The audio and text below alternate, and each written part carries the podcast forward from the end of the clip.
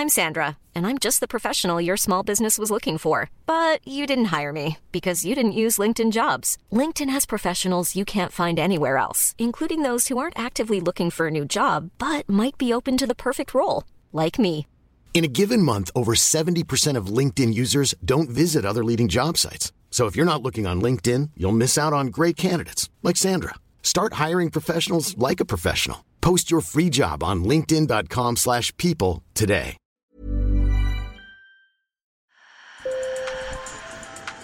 Bonjour. Hello. Hola. Marhaba bikoum. Sur le fil, Le podcast d'actu de l'AFP. des nouvelles choisies pour vous sur notre fil info. Aujourd'hui, je vais vous raconter l'histoire d'un homme, Yoro Diao, qui a 95 ans et qui est vétéran des guerres d'Indochine et d'Algérie. Il a combattu au service de la France et il y a quelques semaines, avec huit autres anciens tirailleurs, il a enfin pu rentrer chez lui, au Sénégal, de manière définitive.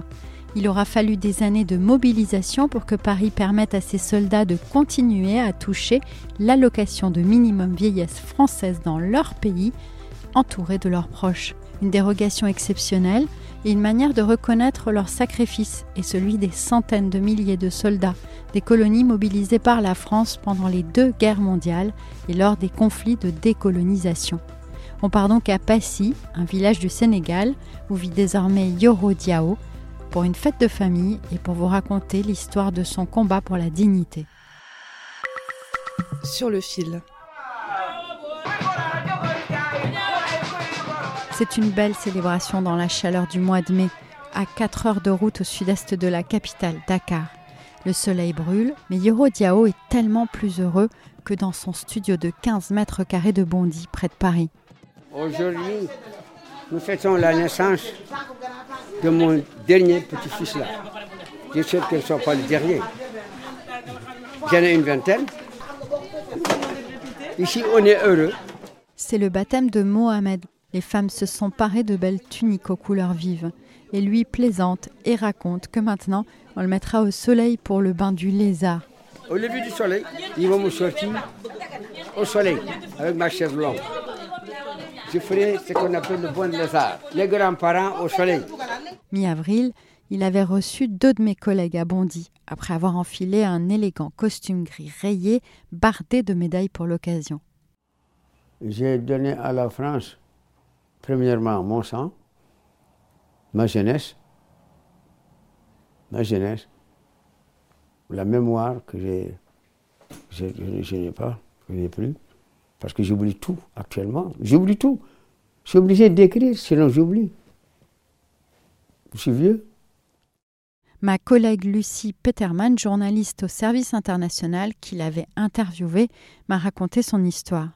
C'est quelqu'un qui s'est engagé par tradition familiale euh, auprès de l'armée française, euh, parce que son père, son oncle, des cousins s'étaient aussi engagés dans les différents conflits. Et il a fait la guerre d'Indochine et la guerre d'Algérie. Et en Indochine, il était chef brancardier. C'était un vrai enfer. euh, il raconte l'enfer de la boue, l'enfer des combats, ses frères d'armes qui mouraient. Il est resté trois ans. Et ensuite, il est revenu et il a été réengagé dans euh, la guerre d'Algérie. Et une fois toutes ces années passées, en fait, il a fallu des dizaines d'années de combat pour à la fois qu'ils puissent obtenir la nationalité euh, française et faire qu'ils puissent toucher les mêmes allocations, vieillesse, etc. Et aussi donc qu'il puisse rester au Sénégal et y recevoir cette pension, car en principe il faut vivre au moins six mois par an en France pour avoir droit au minimum vieillesse. À 95 ans, il n'aspirait que à rentrer euh, chez lui définitivement. Euh, Voilà, il était, est toujours très meurtri parce qu'il n'était pas là au décès de son épouse. Je vous dis que mon épouse est décédée à mon aussi. J'étais là? Je suis parti la voir. Lorsque je suis revenu, quelques temps après, elle a eu une crise cardiaque, elle est mo- morte à l'hôpital de Dakar. Voilà, je suis parti. Mais c'était, ça faisait mal. Son épouse vivait au Sénégal parce qu'en fait, beaucoup de ces tirailleurs n'avaient pas les moyens, avec les, allocations, euh, de faire venir leur famille, en fait. D'autres tirailleurs sont rentrés au pays renonçant à leurs droits pour rejoindre leurs armées nationales, mais beaucoup sont restés en France dans l'espoir d'obtenir la reconnaissance et les allocations auxquelles ils avaient droit. Ils ont été soutenus par Aïssata Sek, petite fille de tirailleurs sénégalais qui vivait à Bondy et a fondé une association pour les aider. Ils vivaient dans, un foyer, dans 7 mètres carrés, sans sanitaire dans les chambres, en faisant leurs courses tout seuls, sans leur famille. Ça, ça m'a déjà interpellée parce que je me dis, ils ont combattu pour la France et ils vivent dans des conditions indignes. Et euh, la deuxième des choses, c'est évidemment, ils ont contribué à notre liberté.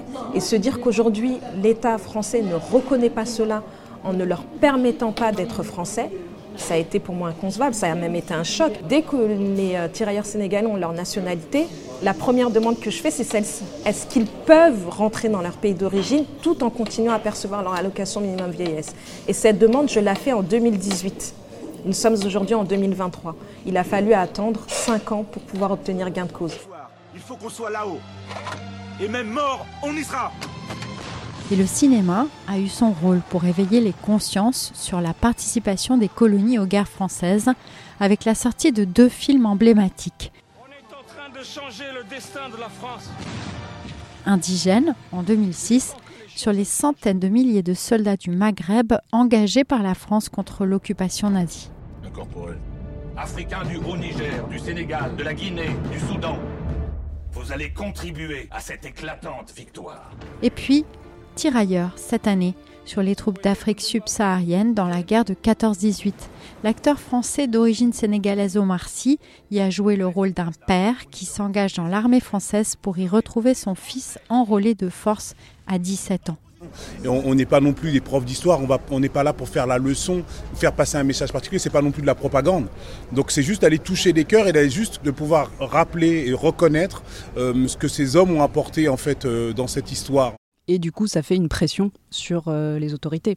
Il y a une société, il y a des petits-enfants euh, aussi issus de l'immigration qui se disent c'est pas normal que nos anciens euh, qui sont battus pour la France, de Mauritanie, du Sénégal, du Mali, euh, soient pas traités à l'ég- à- à- à l'instar des autres soldats français.